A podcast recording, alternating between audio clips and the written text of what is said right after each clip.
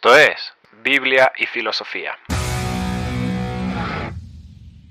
Hola gente, bienvenidos a Biblia y Filosofía, un encuentro más en el que estamos súper felices de compartir con ustedes. Jimmy Zarango les saluda.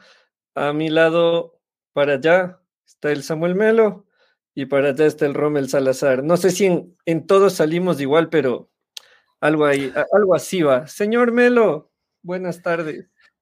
Caballeros de la mitad del mundo, se les saluda desde el día siguiente. Llevo cinco minutos del día 21, así que desde el futuro un saludo para todos. Y, y sí, pues, ¿qué más? Muy bien. Ojo que se está conectando desde, desde Finlandia el Samu y, y, y, es en serio, o sea, sí está en Finlandia. Señor Romel Salazar, buenas tardes. Muy buenas tardes, gracia y paz. Allá, me dijiste que sea serio. Allá, allá en Finlandia inauguraron el, eh, el posmodernismo hace unos 10 años ya. Ya es Navidad, pasa prácticamente, ¿no? Ah, el, el, eurocentrismo que nos tiene atrasados. Este eurocentrismo está ahorita contigo en la habitación. Sí, sí, sí, sí. Te habla. A través de StreamYard del día de hoy y en un horario un poco inusual. Sí, hoy, hoy sí, un horario diferente, miércoles 5 de la tarde y tiene una sola razón y es que podamos estar los tres. Como mencioné hace un rato, el Samu eh, vive en Finlandia, eh, son siete horas de diferencia en esta época del año y, y, no queríamos grabar, queríamos que sea en vivo, que sea conversado.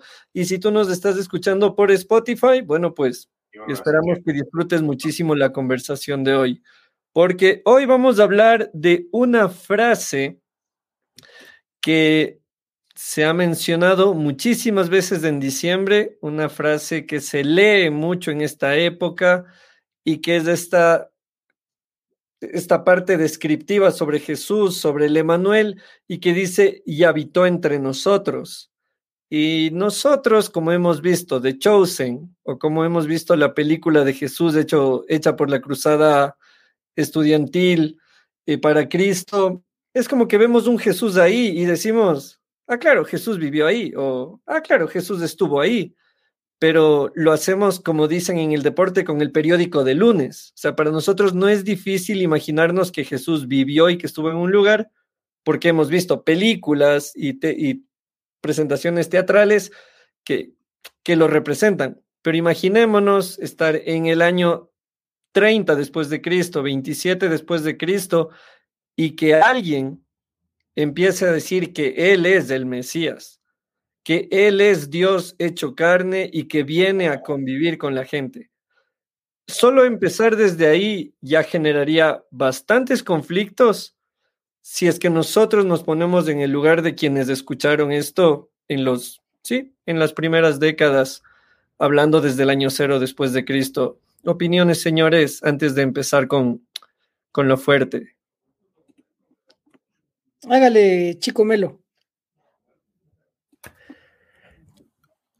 Creo que es un perfecto puente a lo que hablamos alguna vez hace, ¿qué será ya? Año y medio, dos años casi, uh, del trilema de Luis. Y han habido algunos, algunos que se hacen llamar el Mesías. Entonces, eh, Jesús no era el único que, entre comillas, tenía complejo de Mesías o que se comportaba como Mesías, o que uh, daba a entender que viene para hacer algo más grande que solamente vivir una vida común y corriente. Y claro, hay que pensar un poco en qué significa Mesías para el contexto que lo está recibiendo, pero libertadores, gente que viene a salvar a su pueblo, gente que viene a cumplir órdenes divinas, está el mundo repleto y la historia está repleta de personajes así. Así que es interesante poner a prueba por qué Jesús sería algo diferente. Si es que uh -huh. Jesús realmente era eh, eh, lo que argumentaba ser. Y ahí siempre referencia al trilema de Luis. Excelente. Bueno, yo, yo cuando eh, planteamos el, el tema, no pude dejar de pensar en Slavoj Zizek o Zizek o como le quieran llamar. Acá le decimos Zizek, el, eslo, el esloveno, este filósofo que anda, anda filosofando desde la cultura popular. Y es interesante, hay un artículo en ABC Cultural y estoy leyendo esto aquí en, en, otra pantalla y entre comillas, él dice, el cristianismo es una tremenda revolución ética. Y en esta, en esta discusión que tiene con el periodista, el periodista le está diciendo, bueno, ¿y tú qué eres? Y le dice, yo soy ateo. Y sigue hablando y dice, pero debo re reconocer que identitariamente debo decirme cristiano. Porque eh, Cristo eh, y, el cristianismo en, es, en específico eh, genera un proto-comunismo. Y no estoy yendo a defender el comunismo, ok, sino que es una forma de categorizar el tema del todos iguales delante de Dios. Que políticamente, o sea, si, si le bajas al tema así a, a, a, ras, es comunismo, o sea, todos iguales, sí, pero como conversábamos con, con, mi hijo en la mañana, hay muchas cosas que tienen que ver ahí, economía, política, eh, filosofía, eh, todo, en, en, el comunismo políticamente hablando, pero el comunismo per se tiene que ver con todos iguales delante de.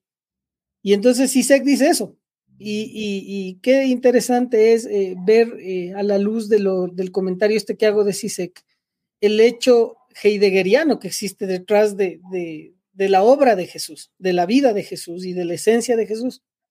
El Dasein, ser ahí, estar ahí, hacer ahí. Y me detengo y aquí solo finalizo con esto. Cuando hacemos el hacer ahí, ya implica un etos, una ética, un comportamiento del que se dice cristiano. Y ese es el punto, esa, esa, esa ortopraxis, esa manera de, de, desenvolverse como cristiano dentro de, de, un ámbito que como vemos y quienes estamos aquí en Ecuador vemos cada día con más asombro cómo se va pudriendo todo, ¿no? Alrededor.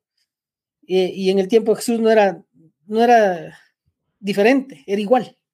Pero ahora las redes sociales y todo magnifican como la, la, potencia que tiene una, una noticia, ¿no? Eso, eso, compas, ahí, por ahí es mi reflexión. Y hay algo interesante dentro de lo que el Samu mencionó, voy a ir de uno a uno, el Samu mencionó algo que conversamos el año anterior junto a Lucas Magnin, que fue el trilema de Luis. Si tú no has escuchado esa conversación, te la recomiendo, la encuentras en Spotify. Y esto que el Rommel menciona del Dasein es algo que a él le vas a escuchar frecuentemente mencionar y, y, es necesario de entender porque desde esa palabra me gusta identitario, es de esas palabras que nos hacen sonar inteligentes, pero justo y, y, sin querer meterme mucho en este tema, lo identitario en la época de Jesús hay que entenderlo desde el judaísmo. Nosotros miramos a Cristo hoy, 2023, desde el cristianismo occidental. Para nosotros no es raro pensar en Jesús como Mesías, no es raro pensar en Jesús como Salvador, para nosotros no es raro pensar en Jesús, hablando en términos evangélicos, como el Cordero de Dios que limpia el pecado del mundo. Pero nuevamente, pensémoslo desde el judaísmo, desde Moisés, desde Elías, desde David y desde saber que va a haber uno mayor que se va a hacer presente y que se tenía la idea que la liberación que iba a traer no era una liberación del pecado como la que propone Cristo, sino una liberación del yugo romano que implicaba los impuestos, la violencia, eh, hablar de un Estado soberano, libre e independiente, una discusión que se sigue dando hasta ahora con el tema Palestina, pero es de entender que el Mesías que ellos esperaban distaba mucho del Mesías que les encontró. Es como, como el meme de lo que compraste, lo que te llegó. Eh, va un poco por ahí. Y algo más que quiero mencionar, esto lo hemos dicho en muchos episodios y en muchas conversaciones con el Rommel y el Samu que están grabadas, y es que Jesús es el único, y esto lo ha dicho el Rommel también muchas veces, que se hizo llamar a sí mismo el Hijo de Dios y que llevó esa afirmación hasta las últimas consecuencias. Número uno, yo soy, yo, soy, es, no, porque si hay hijos de Dios, si hay Ra. sí, pero yo soy, en, esencia, es Jesús.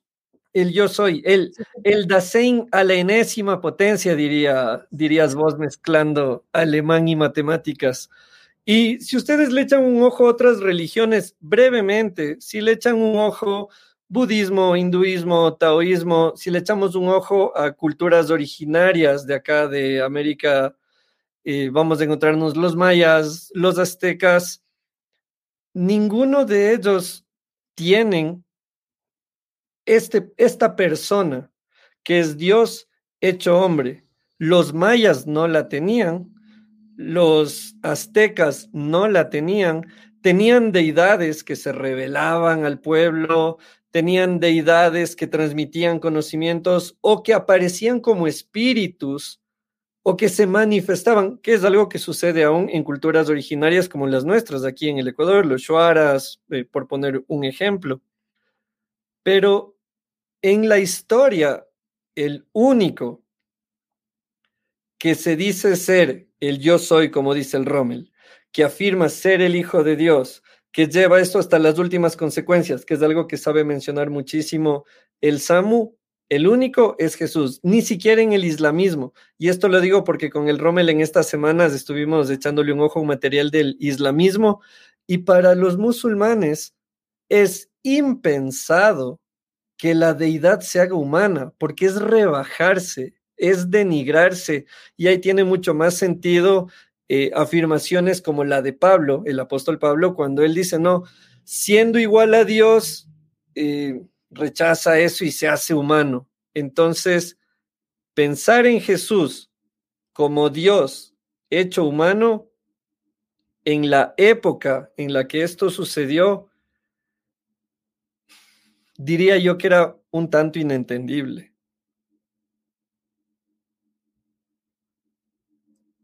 Profundo.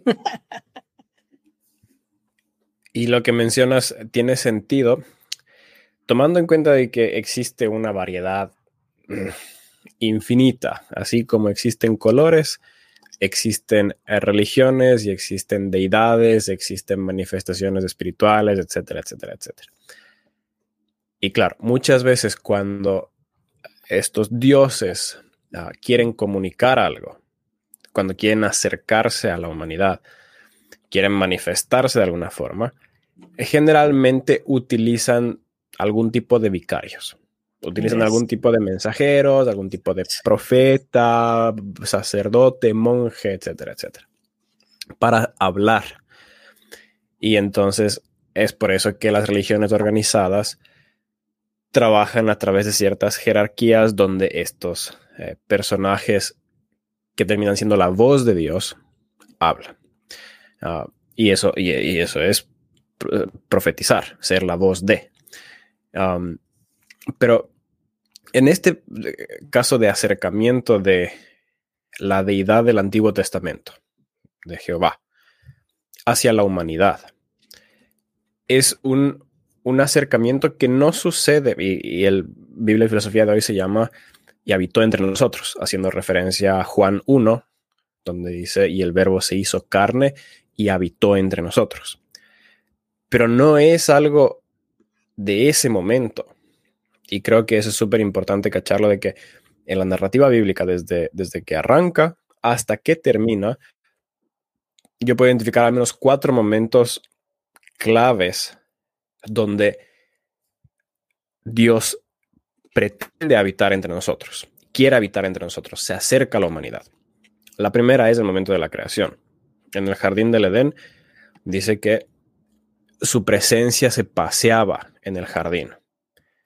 Entonces está literalmente habitando eh, en el jardín con la humanidad. Luego, cuando se rompe eso y su presencia se retira, ah, Él regresa a través del arca del pacto. Su presencia literalmente habitando en medio del pueblo. Y cada vez que leemos todas las cosas que eran inmundas, como que, como que fueran malas, en realidad está hablando de espacio sagrado versus espacio profano. El espacio donde Dios habitaba tenía que ser sagrado. Ah, era, era un asunto ritualístico. Entonces, Dios habita, Él decide habitar en medio de su pueblo, primero en el tabernáculo, luego en el templo. Como eso también ah, termina siendo profanado, termina siendo roto, termina siendo saqueado, termina siendo usurpado, ahí es cuando viene Jesús. Y ese verbo que habita entre nosotros es profetizado como el Emanuel, o sea, Dios con nosotros. Un tercer movimiento de acercamiento en medio de, la gente. Ah, y luego, aquí podría, podría ser interesante ver si es que la extensión de este pedazo es cuando viene el Pentecostés. Y el Espíritu Santo es la presencia de Dios habitando en medio nuestro. Y por eso la iglesia es el cuerpo de Cristo. Entonces es como una extensión de este tercer movimiento. Y luego el cuarto movimiento está al final del Apocalipsis, o sea, literalmente al otro lado de la Biblia, de la tapa a la contratapa, del Génesis a la nueva Jerusalén, a la nueva tierra y al nuevo cielo, donde no habrá llanto, no habrá dolor, no habrá hambre, no habrá muerte y no habrá necesidad de luz externa porque Dios está habitando en medio del pueblo. Entonces,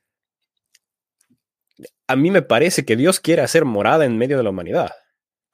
Él tiene esta, pasión por la humanidad y creo que por eso se llama la pasión de Cristo, porque tiene, ah, Él tiene la iniciativa de acercarse. No somos nosotros los que podemos acercarnos. Cuando inventamos religiones, generalmente la religión, o sea, religare, religar, es intentar el ser humano acercarse a lo divino pero el cristianismo es extremadamente claro en que es Dios el que se acerca a la humanidad. Y por eso es que la Navidad es interesante, porque es el momento donde es puesta esa semilla para de una vez por todas concretar ese acercamiento. Supremamente interesante y adhiero eh, casi totalmente con lo del SAMU en cuanto a estos cuatro momentos dijiste, ¿no? Casi sale lo dispensacionalista. Pero bueno, eh, sabes que ahí, ahí hay que darle un abrazo y un saludo especial al Francisco Serrano que pone algo interesante ahí. Quisiera empezar con esto, ¿no? Interesantísimo lo que ponen en el chat. Ahí está en pantalla. Em, y, un saludo también al Martín desde México y a Israel, que creo que está desde Argentina, no sé bien. Eh, el, tema es este, verás. Em, el, el, tema del judaísmo, cuando, cuando el Señor viene, cuando hablo del Señor estoy hablando de Jesús, ¿no? Eh, él, tiene que hallar una, un, lugar de enunciación. E, él tiene que hallar un, espacio donde identificarse. Sí, y en este caso eh, lo hace con el pueblo judío. Y, hago este paréntesis por, por, la coyuntura que estamos viviendo, no voy a entrar en eso, pero, pero llegar a pensar que el judaizarse, y verán que ya Pablo estaba en contra de eso, ¿no? que el judaizarse es una de esas prácticas ritualísticas que hablaba el, chico Melo para em, de alguna manera agradar a Dios o, desarrollar este etos cristiano es un error, ¿cierto? Eh, y ahora que estamos viviendo lo que estamos viviendo en el conflicto palestino-israelí y cuando salimos y solo nos ponemos de uno u otro bando, que es, es un error porque son seres humanos los que están ahí en medio, eh, lo único que estamos haciendo es eh, tratando de, eh, enmarcar al gran yo soy en una categoría. Y, como decían ustedes, y, qué lindo que hemos ido desarrollando un montón de cosas muy profundas. Cuando hablábamos del nocionar a Dios, y se acuerdan que decíamos que cuando nocionamos a Dios lo limitamos, cuando lo verbalizamos lo limitamos, entonces, e, es, básicamente eso, ¿no es cierto?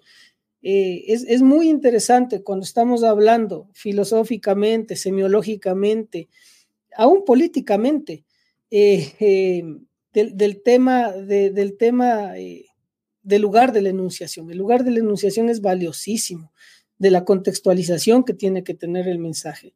La, Biblia es, una palabra que sí, es, revelada, pero tiene que tener patitas en un tiempo y un espacio determinado, pues, para, para poderla comprender y no se la puede utilizar literalísticamente, ¿no es cierto? Esta es la primera reflexión. La segunda reflexión, y, va de la mano con lo que el, el Samu decía, es interesante cuando nosotros encontramos en Mateo, ¿no es cierto? Eh, Mateo 1.23, ¿no es cierto? Donde se, perdón, donde se refrenda la, la, profecía del que la Virgen dará a luz, la, Virgen concebirá y dará a luz un niño, y será la profecía de Isaías 7.14, ¿no es cierto? Si nosotros nos fijamos, Mateo 1.23 habla de ese Dios con nosotros, ¿cierto? De ese Dios que quiere estar en ese lugar con, con cada uno de nosotros, en nuestras debilidades, en nuestras fortalezas. Pero es interesante que Mateo 1.21, estoy aquí leyendo porque tengo mis notas, habla del Salvador. O sea que Mateo empieza diciendo que Jesús es el Salvador y eso a mí me hace bang, porque te, te pone en perspectiva cómo es el tema, ¿no es cierto? Jesús es el Salvador y Jesús es el Dios con nosotros. ¿Cachas? Entonces, ahí, nuevamente voy al tema del, ser ahí, estar ahí, hacer ahí. Eh, y, básicamente viene, viene de la mano con los tiempos o las temporalidades que pone el Samuel. El ser ahí, Dios en el principio. Sí, Dios estaba en el principio. En, algunas, en algunas narraciones y algunos expertos teólogos dicen que, por ejemplo, no, no recuerdo ahorita cuál es el pasaje, pero se presenta el ángel de Jehová a un, a un siervo de, Dios o a una sierva de Dios. Y en una, en una, en una escena, todos cuando se presentaban el ángel de Jehová se agachaban, se postraban a tierra. Y solo una ocasión el ángel de Jehová le permite hacer eso. Entonces dicen los expertos, y si alguien me ayuda por ahí de los biblistas, dicen los expertos que se trataba de Jesús. Jesús estuvo presente en el Antiguo Testamento. El ser ahí, el ser, el, el, existir, el estar ahí. Cuando Jesús viene y camina los caminos y, está con los que necesitan estar, que no necesariamente eran los, los religiosos, ojo, ¿no?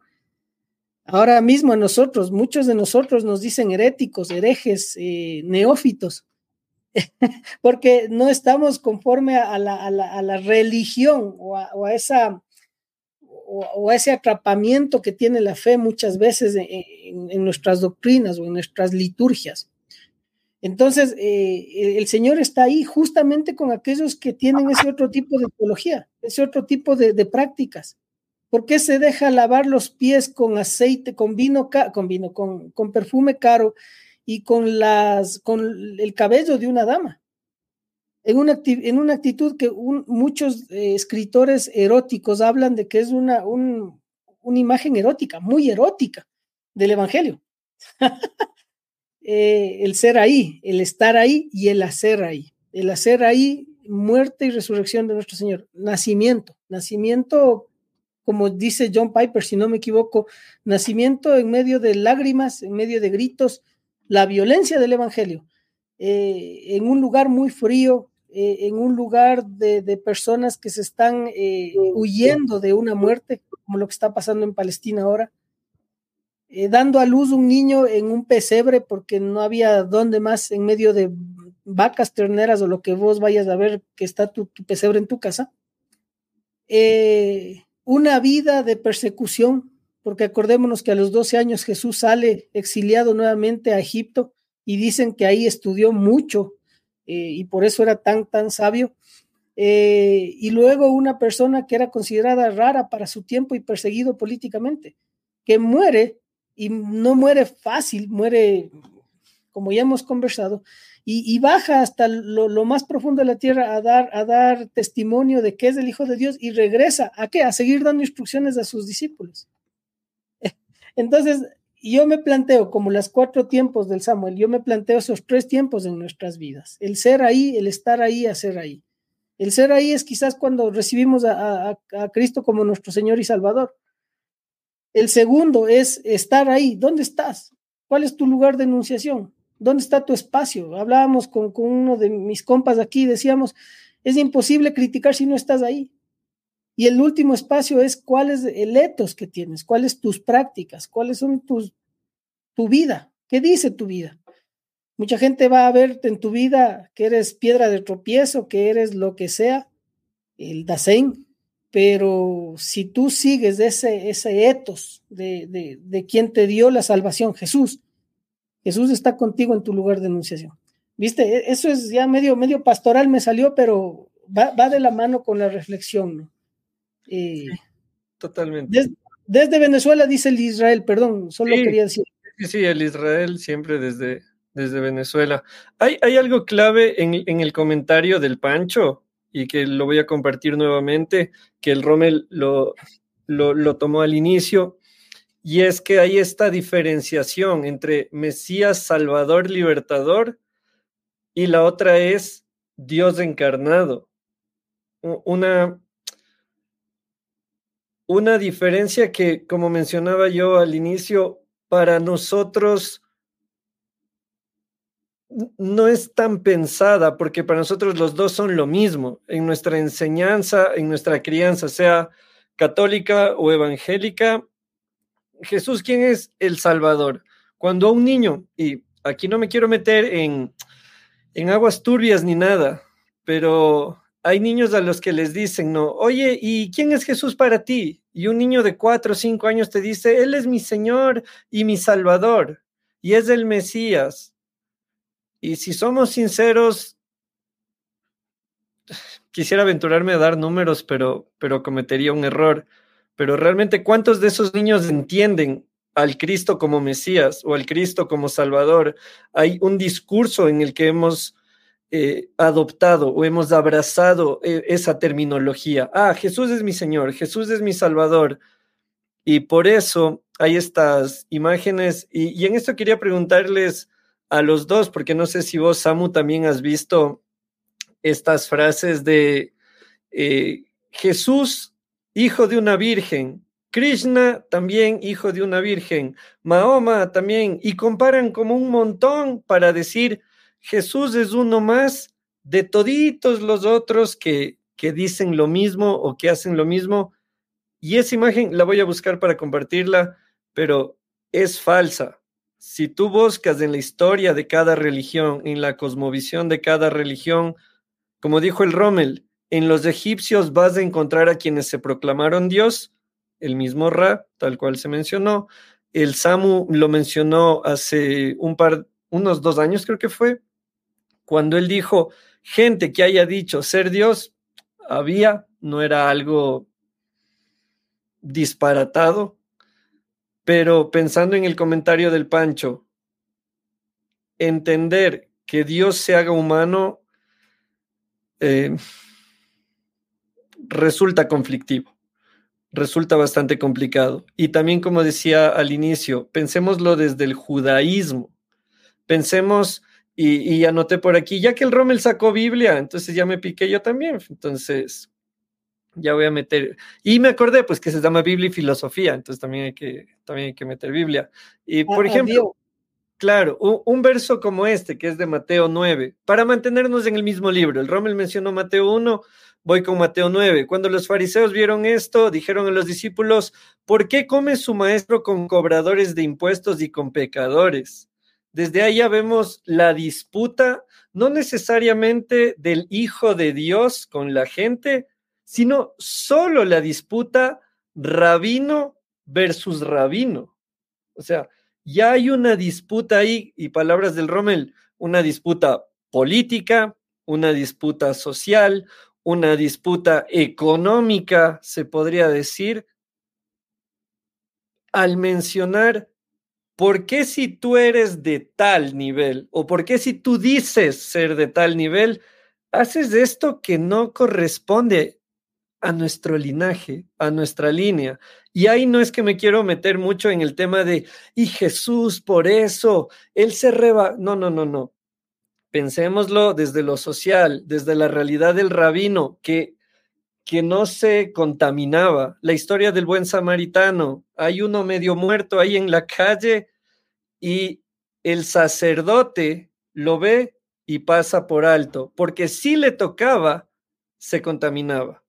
El Ese es un súper buen ejemplo.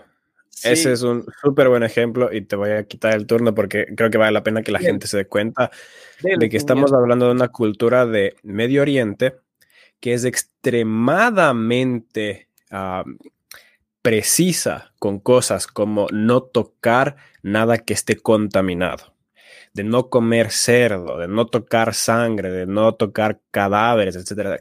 Porque para ellos la espiritualidad va directamente vinculado con lo ceremonial y lo ceremonial tiene que ver con ciertas reglas de limpieza, literalmente de limpieza.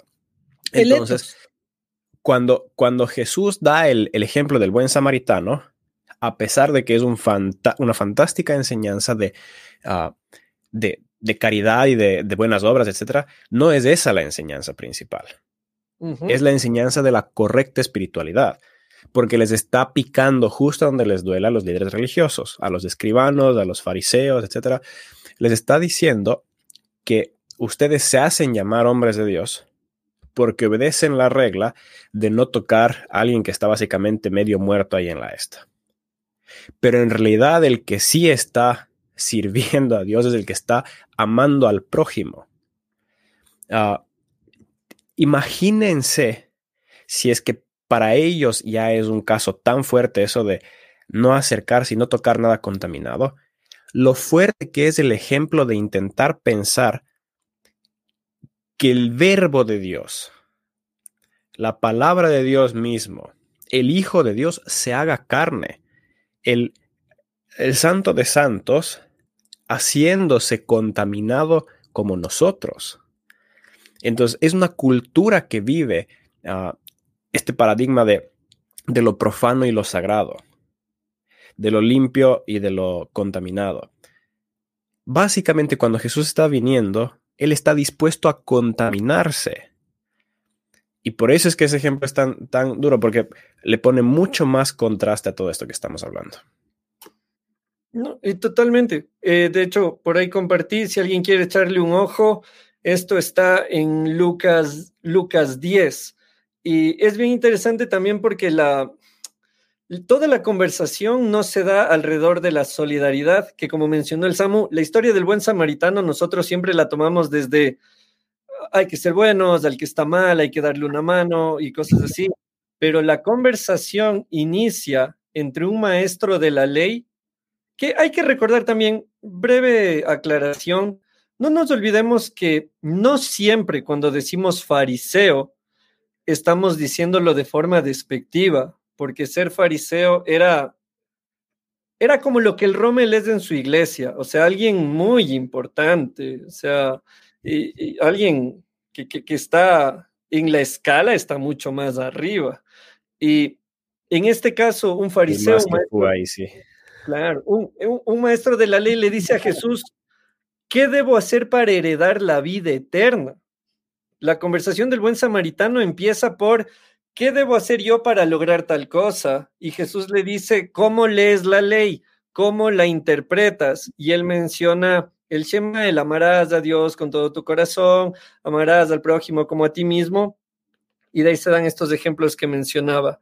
Entonces, quiero, antes de que vayas, Romel, quiero sumar sí, quiero sumarme a lo que el Samu mencionó con este tema de lo ceremonial, porque al mirar los evangelios hay algo que vamos a encontrar, sea que tú ames, eh, no sé, el cristianismo y eres un seguidor de Jesús, o sea que estás curioseando con el tema. Y es que hay algo en lo que todos vamos a coincidir, y es en que la tradición se terminó comiendo a la relación. Esto no es algo que lo diga por primera vez, lo hemos dicho ya en otras ocasiones. La tradición de no tocar a alguien medio muerto se terminó comiendo a la necesidad de ayudar al que está en problemas. Entonces, como dijo el Samu, los fariseos, los judíos, hablando de quienes eran parte del judaísmo según la norma estaban cumpliendo con lo que debían. Ojo, no, nosotros a veces les juzgamos mal, pero para lo que ellos entendían, ellos cumplían y estaban en lo correcto y hacían bien, según cómo interpretaban. Por eso viene Jesús y él dice, él no viene a abolir la ley, sino a hacerla cumplir, pero él hace cumplir la ley, como en este caso, como diciendo, loco, la idea no tiene que ver con que toques o no toques a tal, la idea tiene que ver con esto de acá. Y por eso él oíste que fue dicho, más yo os digo, que es una frase que al Rommel y a mí nos, nos encanta de los evangelios. A ver, antes de que me, no me dejen entrar a la iglesia el domingo a las diez y media que hay culto, Marcos 9:25 dice, 9:35 dice, si alguno desea ser el primero, será el último y el servidor de todos. Ahí sí, ahí sí estoy Bejimbo. Listo. Bonus track para, para estudiantes de humanidades. Saquen, saquen sus notas. Verán que con estas pasan el semestre. Ya lo hemos dicho un montonón de veces y lo reafirmamos el tema del, pasaje del buen samaritano, el tema del gran mandamiento, inclusive el tema de la gran comisión que tanto nos, nos apasiona, sociológicamente y hasta epistemológicamente, diga eh, eh, Chico Melo, diga Samuelito, tiene que ver con un término que, como dice el Jimmy, nos hace interesantes. Tiene que ver con la otredad la venida del Señor Jesucristo y la encarnación de, Él es un tema de otredad, es un tema del otro.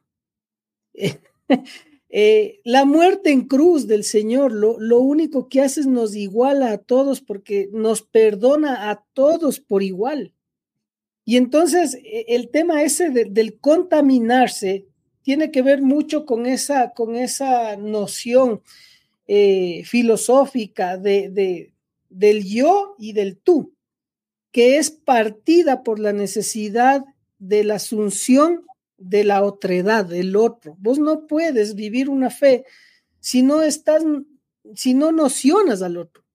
Y cuando digo nociona, no solo quiero decir, eh, no sé, eres resiliente con el otro o, no sé, o, tratas de comprender el otro, el nocionar al otro, tiene que ver con el contaminarse, entre comillas, con ese otro. ¿Qué es lo que hizo el Señor Jesús? Siendo hombre, se hizo, siendo Dios, se hizo hombre y habitó entre nosotros. El Emanuel, e, ese, ese, ese Dios, ese Salvador que conoce todo lo que somos, eh, nuestras virtudes y nuestros fracasos, eh, y el que está ahí y el que está presente sin importar cuál es, eh, cuál es tu situación. Y ahí sí, lo que sí te puedo decir es que los fariseos tenían estándares. Y, ahí sí nos parecemos muchísimo nosotros a los fariseos. Porque muchas veces nosotros, como lo hemos dicho ya en este espacio, no comprendemos la gracia como, como ese don perfecto, sino pensamos que es ese cheque eh, firmado con sangre del Señor, que yo tengo la, la, la, necesidad de cargarlo durante toda mi vida porque no lo voy a pagar. Cuando el Señor nos dice que ligere su carga, que cuando nosotros recibimos la, gracia hemos sido perdonados y listos porque somos esos otros, porque Él se contamina con nosotros y nos, y nos salva. ¿Viste? Entonces, volviendo al, tema, ¿no? Eh, temas como la, la, el, el, el, tema del, de esto que estábamos hablando, del, ¿cómo es? Del buen samaritano tiene que ver con otra edad.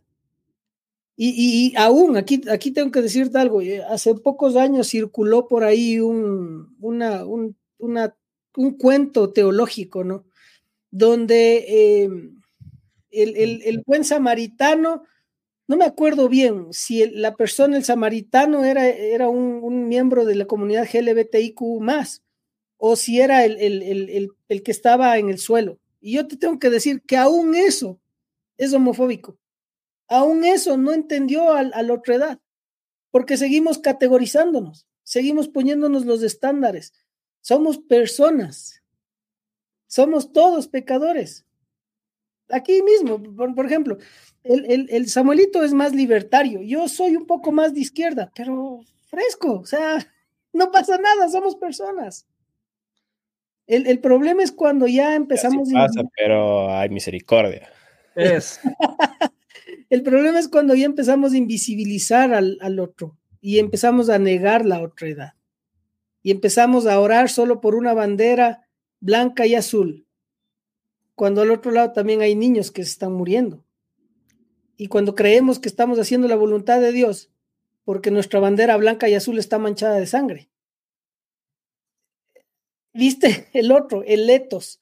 El Señor viene por todos. El Señor, el Señor era palestino. Eh, y no me meto más en este tema, pero, pero va por ahí, ¿no? Eh, eso.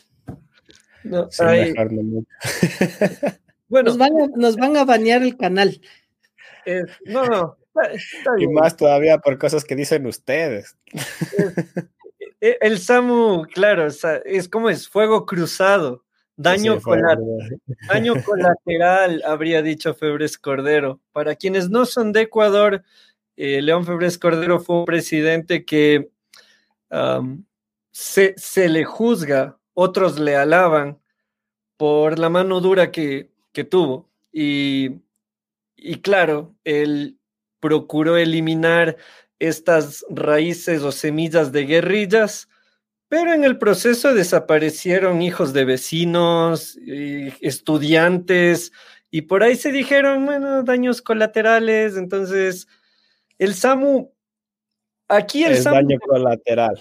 es, al SAMU evalúenle por sus palabras, no por Eso las mejores ni por las mías. O sea, hay, hay que decir, ¿cómo es?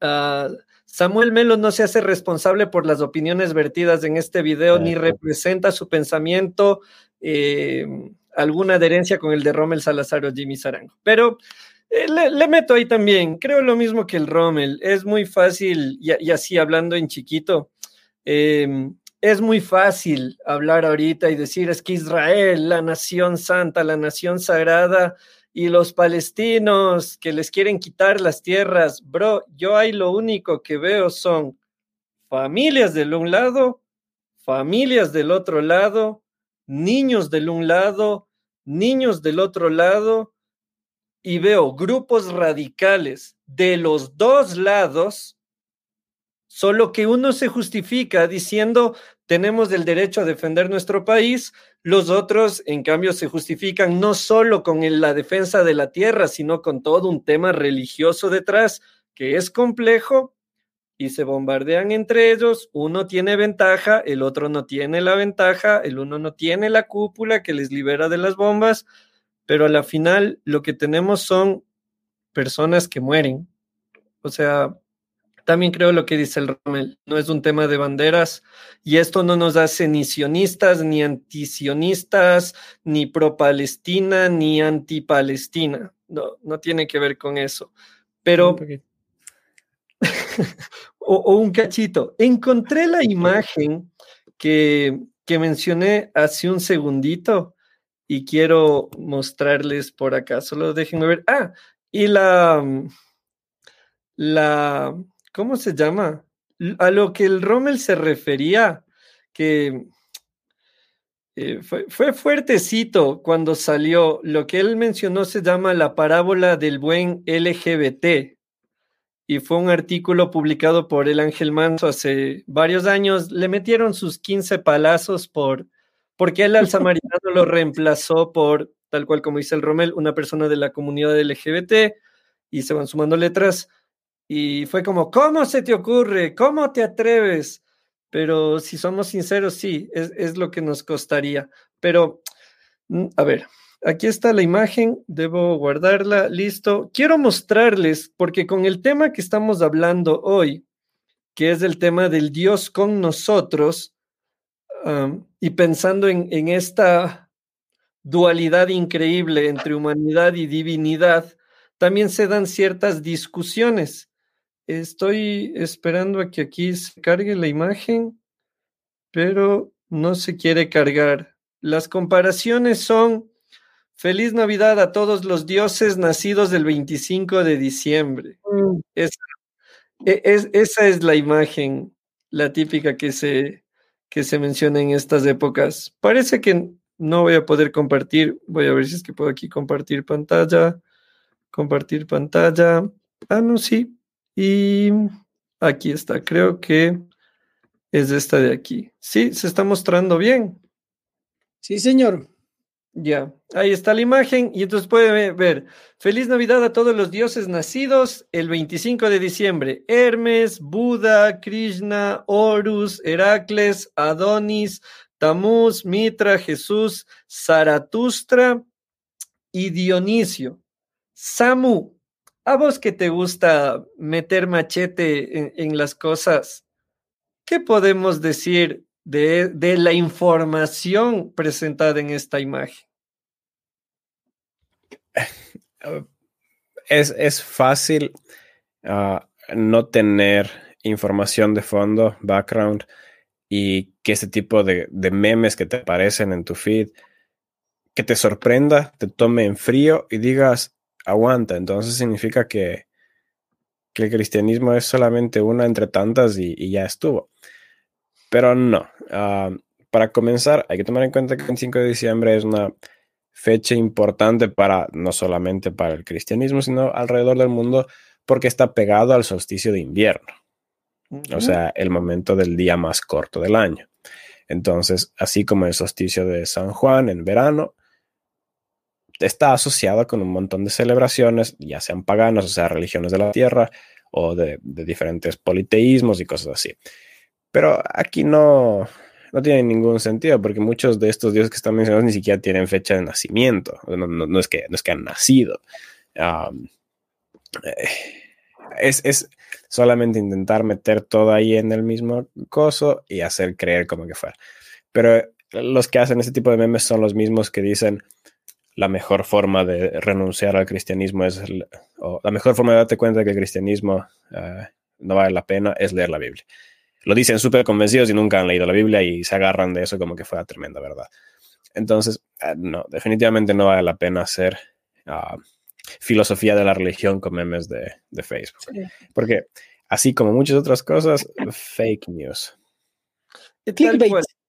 Y, y, y, la misma, y la misma falacia, Bejimbo, en, en, el hecho de que, pensando en esto, ¿no? En el hecho de que, de que, de que se piensa que quien, quien vive una fe cristiana es, es un hipócrita o no hace obras.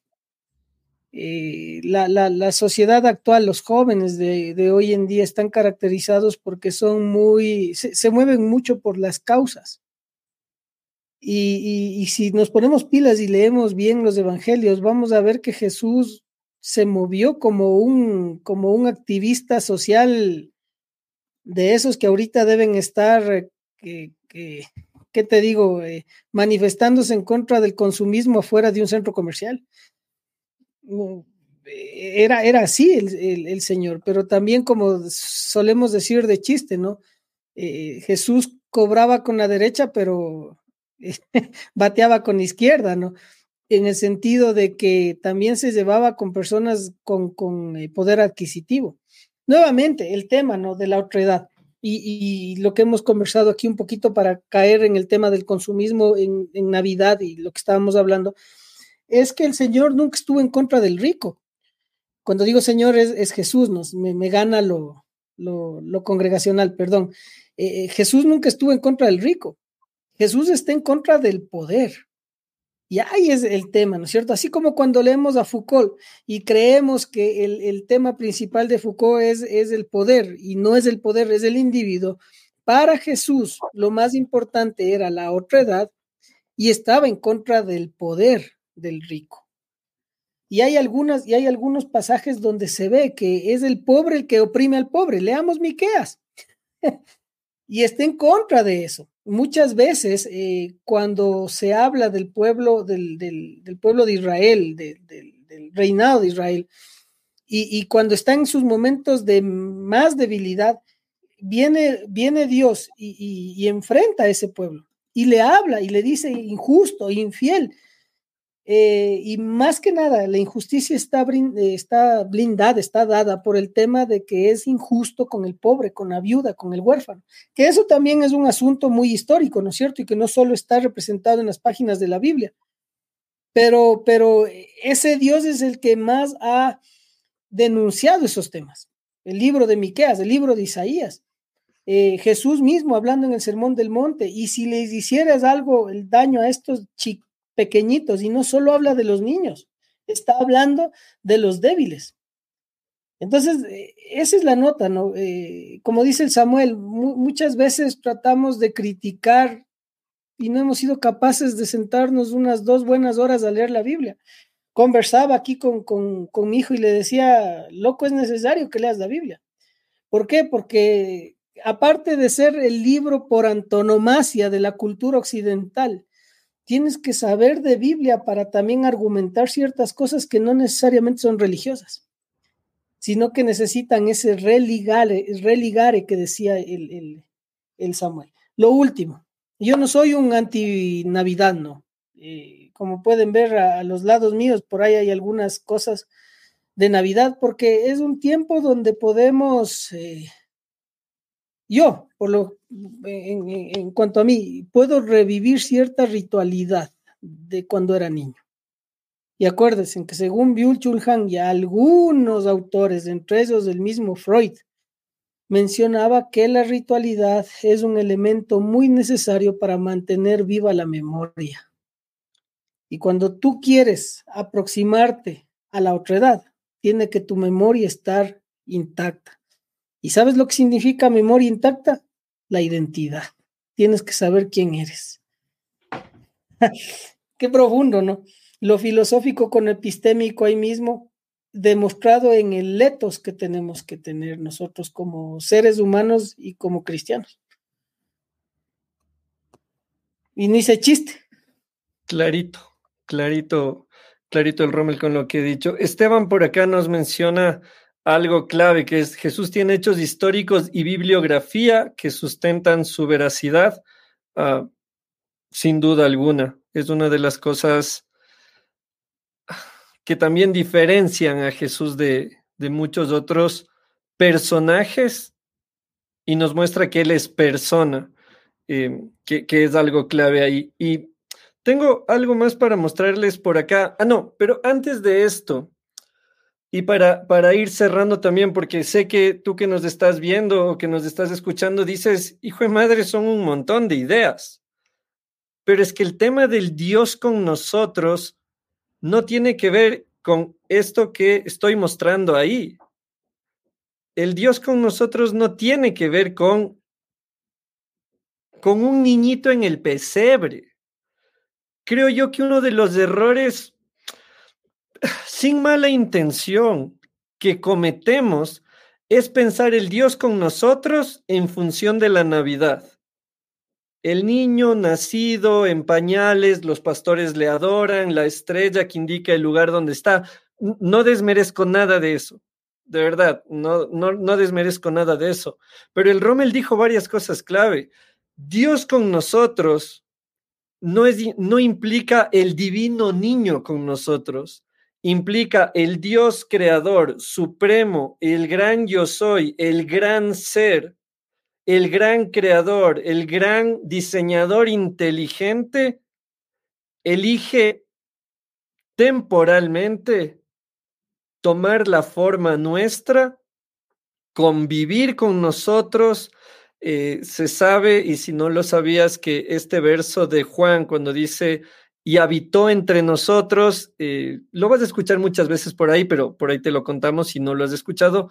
Cuando dice y habitó entre nosotros, se refiere a y estableció su tienda entre nosotros, estableció su casa entre nosotros, estableció su vivienda entre nosotros. Entonces, hablar de Dios con nosotros, hablando de Jesús siendo el verbo encarnado, utilizando palabras de la Biblia, tiene implicancias personales, políticas, religiosas, económicas, espirituales, termina repercutiendo en todo, usando la palabra, las palabras del Rommel, en todo el ser, en todo el estar y en todo el hacer. Y ahí es donde uno tiene que mirar y decir, desde donde yo estoy, como dice el Rommel, desde mi lugar de enunciación, saber que Jesús es la encarnación de la gran divinidad, ¿en qué afecta el ser? ¿En qué afecta el estar?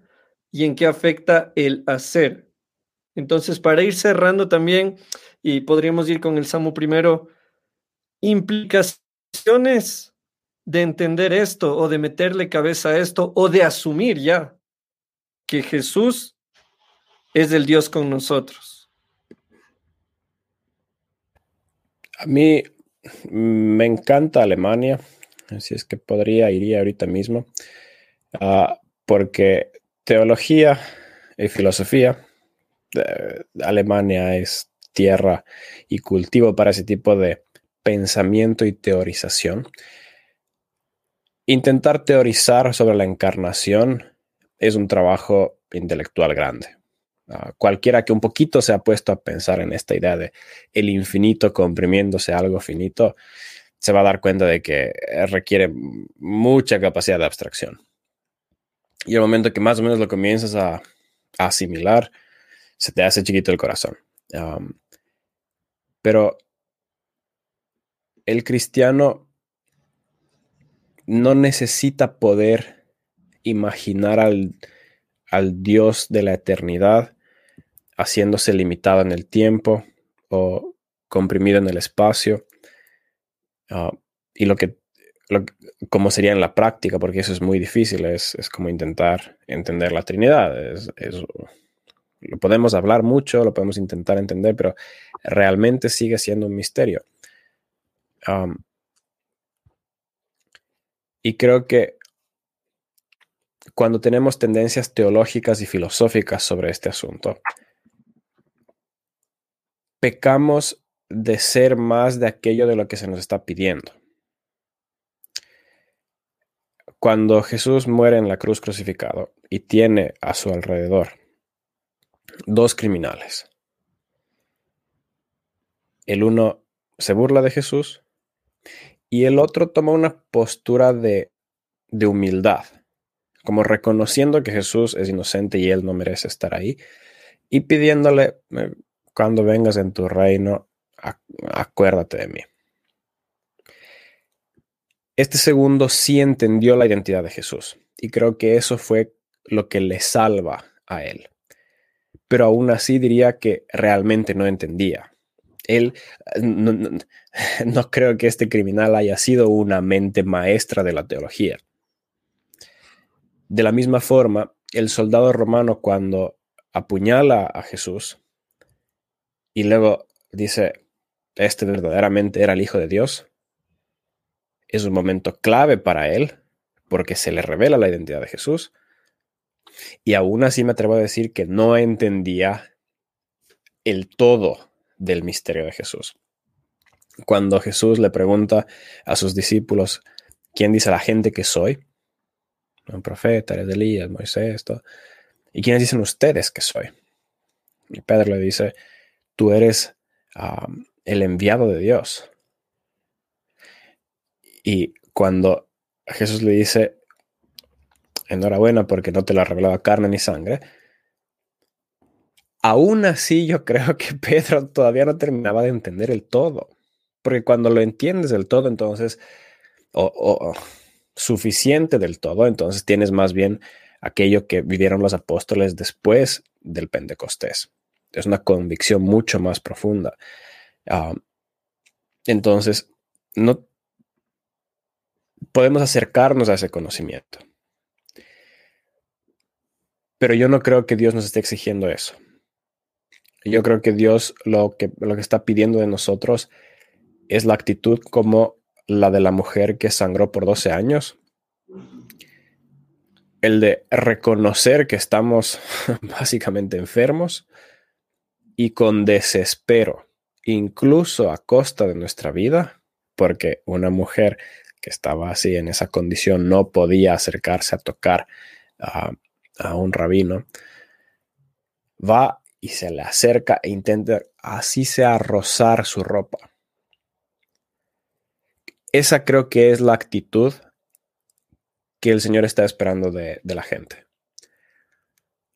Simple y llanamente reconocer que le necesitamos. ¿Por qué le necesitamos? Bueno, cada quien tendrá su perspectiva de qué es aquello que, que necesita del Señor, pero esa necesidad que nos hace movilizarnos hacia Él. Y mientras más nos acercamos a Él, más comenzamos a comprender de Él. Y mientras más se nos revela, más sencillo también nos es admitir todo lo que, todo lo que uh, corresponde a ese conocimiento. Y si es que nos exige más, entonces hacemos más, nos acercamos más y luego eh, tenemos mayor revelación. Es un proceso de, de perpetuo abrir de ojos espirituales, porque todo el tiempo hay más cosas por entender y descubrir de Jesús. Porque Jesús es, es, es el verbo de Dios, entonces es un concepto demasiado grande como para en una sola vida poder entenderlo realmente. Y honestamente yo creo que somos tan limitados intelectualmente que no será sino hasta cuando estemos en la presencia del Señor que podamos comenzar a verle aún más claramente lo que realmente es. Señor Romel Salazar, implicaciones de caer en cuenta de lo que hemos conversado. El, el cristianismo, personalmente, aunque muchos crean que no, es, es un tema ideológico, muy ideológico. Eh, y, por qué? Porque se entiende que Jesús eh, es el Señor, es el Salvador. Nuevamente Mateo 1.21. Para entender, para entenderse y para mostrarse como el Dios que está ahí, el Emanuel, el Dios con nosotros, ¿no es cierto? Y digo ideológico porque ideológicamente uno tiene que permear todas las esferas de su ser con, este mensaje. Jesús como, como Señor y Jesús como Dios ahí. Y cuando decimos Dios ahí es, referente de, muchas reflexiones. Una reflexión, el, hecho de que no estamos solos y el, hecho de la necesidad de la comunidad, la necesidad del otro, la necesidad de, conocer ese, esa otredad, esa alteridad, de, reconocerla, de abrazarle, de contaminarse los unos con los otros. La segunda, el tema de, la lucha contra el poder y la injusticia del poder. En el sentido de que Jesús muere por todos, por a todos nos perdona y a todos nos invita a su reino. Entonces es su reino, no es mi reino, es su reino en el cual yo participo. Y eso me hace entender que nada me pertenece, aún mi propia vida no me pertenece, mi cuerpo, mi decisión ya es otra conversación por ahí. Pero no es así, porque el, decir mi cuerpo, mi decisión es, es, más una actitud muy libertaria, eh, que te hace pensar que eres libre en una caja preestablecida. Te meten en la caja y te dicen, en esta caja eres libre, eres el, el hámster, eres el, conejillo de indias que, es, que está libre en su jaula. Eh, y Jesús nos quiere libres. Eh, ser ahí. ¿Dónde está tu ser? ¿Cuál es tu identidad? Habrán muchos de ustedes que son libertarios, eh, procapitalistas, y, bueno, está, está bien, siempre y cuando eh, mantengas ese tema, ¿no? Mantengas el tema de, qué tan, qué tan eh, libre soy y qué tan empático o, entiendo al otro en justicia. Eh, y esto, ¿no? Entender, entender esa parte. Y el Emanuel Dios con nosotros es básicamente eso, ¿no? El hacernos saber que aún está aquí con su enseñanza y que nosotros tenemos que manejar un etos, un comportamiento, un una forma de vida, una forma de pensar, una forma de aprender que tenga que ver con, con esa ética cristiana y esa moral cristiana que se oye mal, pero que es tan bella cuando en realidad te sientas y entiendes lo que es, ¿no? Eso.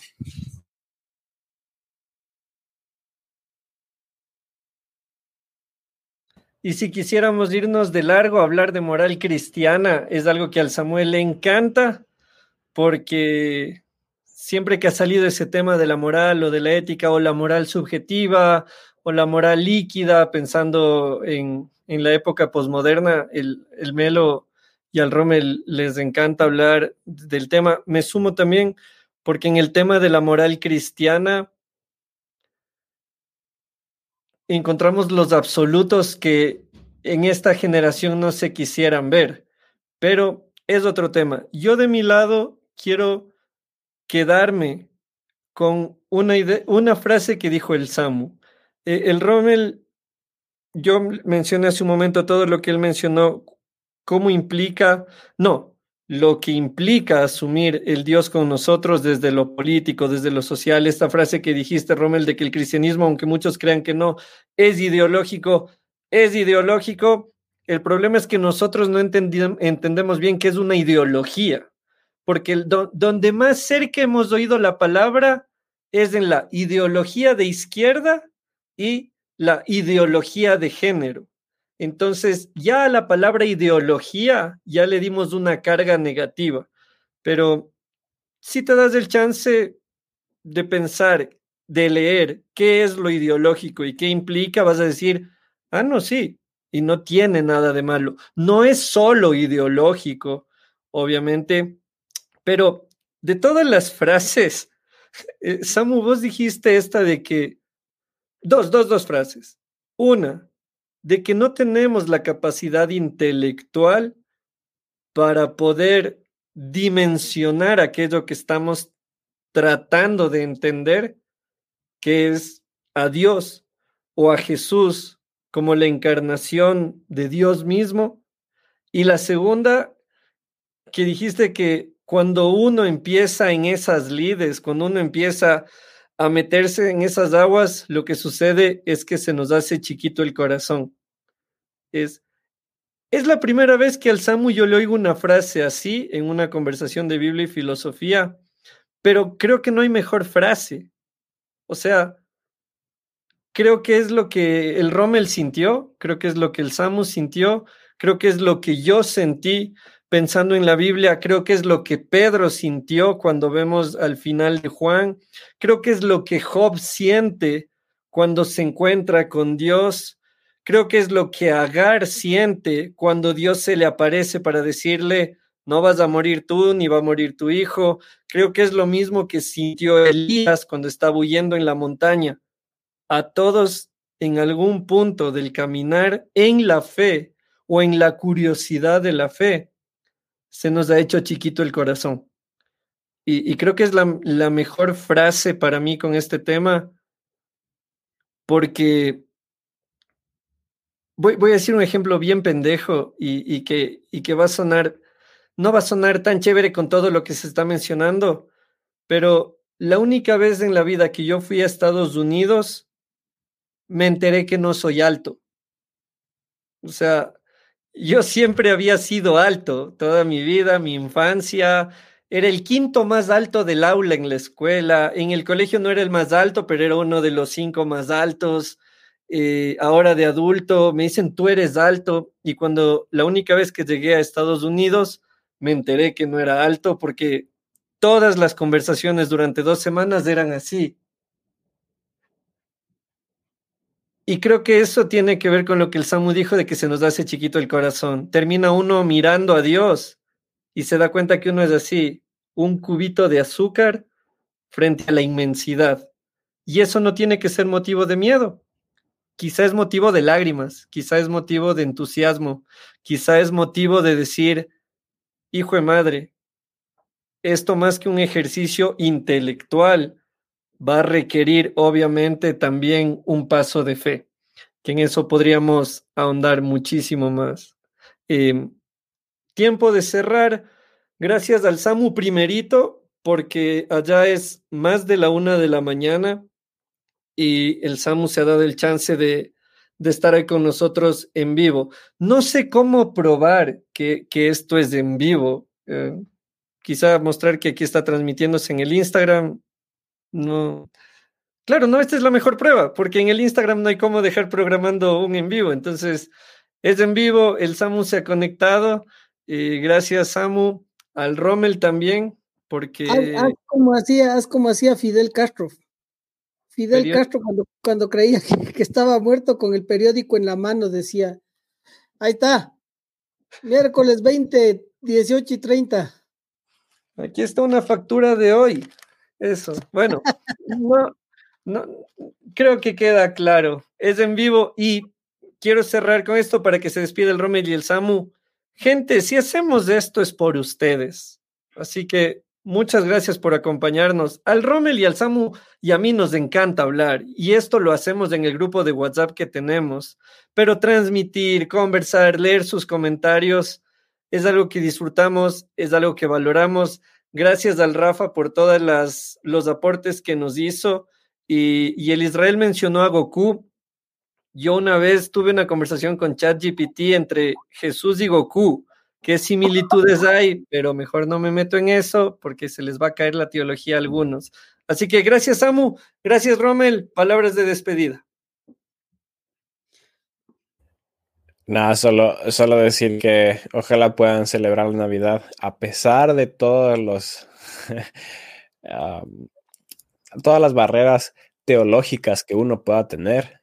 Yo considero, muy honestamente, muy sinceramente, de que es un acto cristiano celebrar la Navidad. De ahí si es que sus orígenes o si una simbología u otra, si es que eso le quita mérito al nacimiento de Jesús, entonces nos estamos dejando llevar por, por tonterías. Es como dedicarse a buscar centavos delante del tren que está viniendo por, por la vía. No, no, tiene, no tiene sentido perder la vida ah, pescando esas cosas y yo considero que es un privilegio para el cristiano poder celebrar cosas que son cristianas y el nacimiento de Jesús es el acto más cristiano que existe. el nacimiento, muerte y resurrección viene en combo, no hay lo uno sin lo otro. Y si es que no hay una de esas partes, entonces se cae el cristianismo. Si Cristo no se encarna, no hay cristianismo. Si Cristo no muere de redención de nuestros pecados, no hay cristianismo. Si Cristo no resucita, y por eso para mí la Pascua y el Domingo de Resurrección es más importante que la Navidad, si Cristo no resucita, como dice Pablo, en vano es nuestra fe. Entonces, dejemos de verle ah, la rama torcida a un árbol cuando tenemos todo el bosque por contemplar. La Navidad es de lo más hermoso del mundo, será una fiesta de excesos, será una fiesta ah, secuestrada por el capitalismo, será un... Mi teléfono se cayó. No se despierta el vecino. será lo que sea. Pero esa es la belleza de ser cristiano. Nuestra tarea es marcar y dictaminar cultura porque estamos implementando el reino de los cielos sobre la tierra.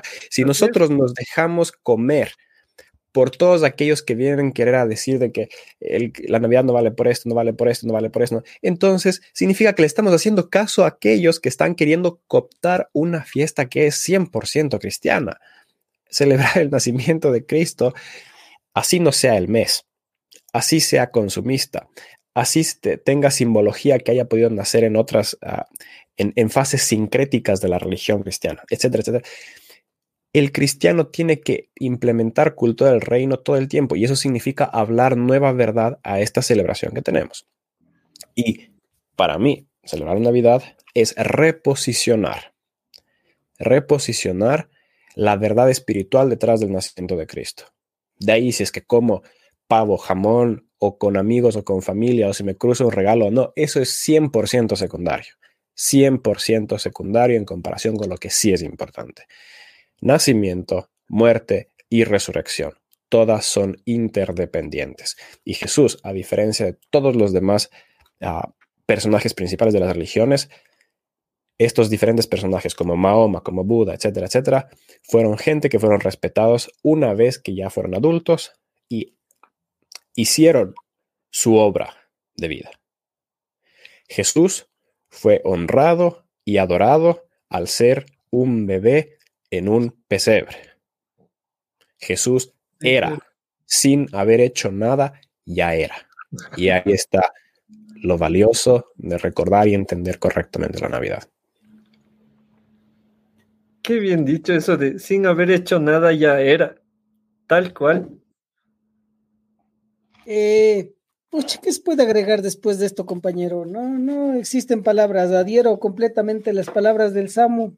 Y lo único que a lo mejor podría yo eh, recomendar, si es que se puede, es lo que Byul Chul Han y algunas Hannah Arendt y algunas otras personas eh, rescataban del tema de la ritualidad. La ritualidad es esa actividad que nos permite mantener la identidad, es decir, recobrar la memoria. Y aquí quienes estamos en, en, los Andes, en Ecuador, Colombia, Bolivia, eh, Venezuela, creo que algo, eh, tenemos la novena del niño. Bajen, hay gente que dice que es muy católico y esto y este otro, pero es una ritualidad, lo que dice el Samu, o sea, que la gente esté hablando del Hijo de Dios ya es algo, en un mundo donde se ha negado todo, donde se ha, se ha eh, diluido, hablando al, son de Bauman, ¿no? Diluido todo, se ha hecho líquido, donde todo ha sido relativo. Y es el momento de cuando te, den chance, ora, ora por las personas que están a tu alrededor, cuando te den chance, habla del Hijo de Dios eh, con amor, ¿sí? No, no tenemos la verdad absoluta, sabemos que quién es la verdad, quién es el camino, la verdad y la vida, pero no tenemos nosotros en nuestra boca la verdad absoluta, la verdad absoluta la tiene Él y disfruten. tiempo de reconciliarse, tiempo de, religarse. No irán a religar. Ya está, ya estoy viendo que algunos dicen, el Rommel mandó a religar, no serán locos, a, reunirse.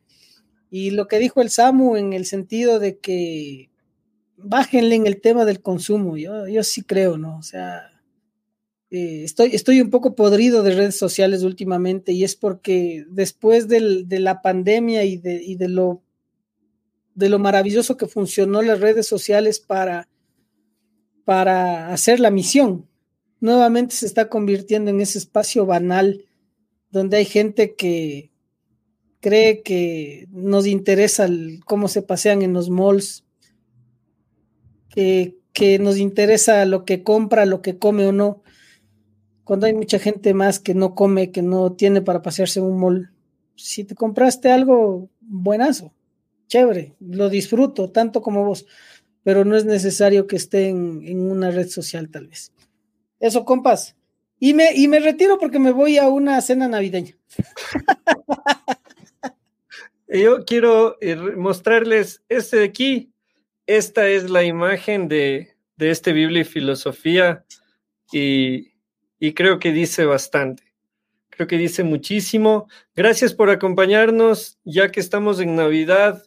Eh, nos escribió el Filipo, que es eh, un excelente músico, un excelente bajista, que se haya tomado el tiempo de mirar aquí el programa. Es una bestia. Un beso para el Filipo.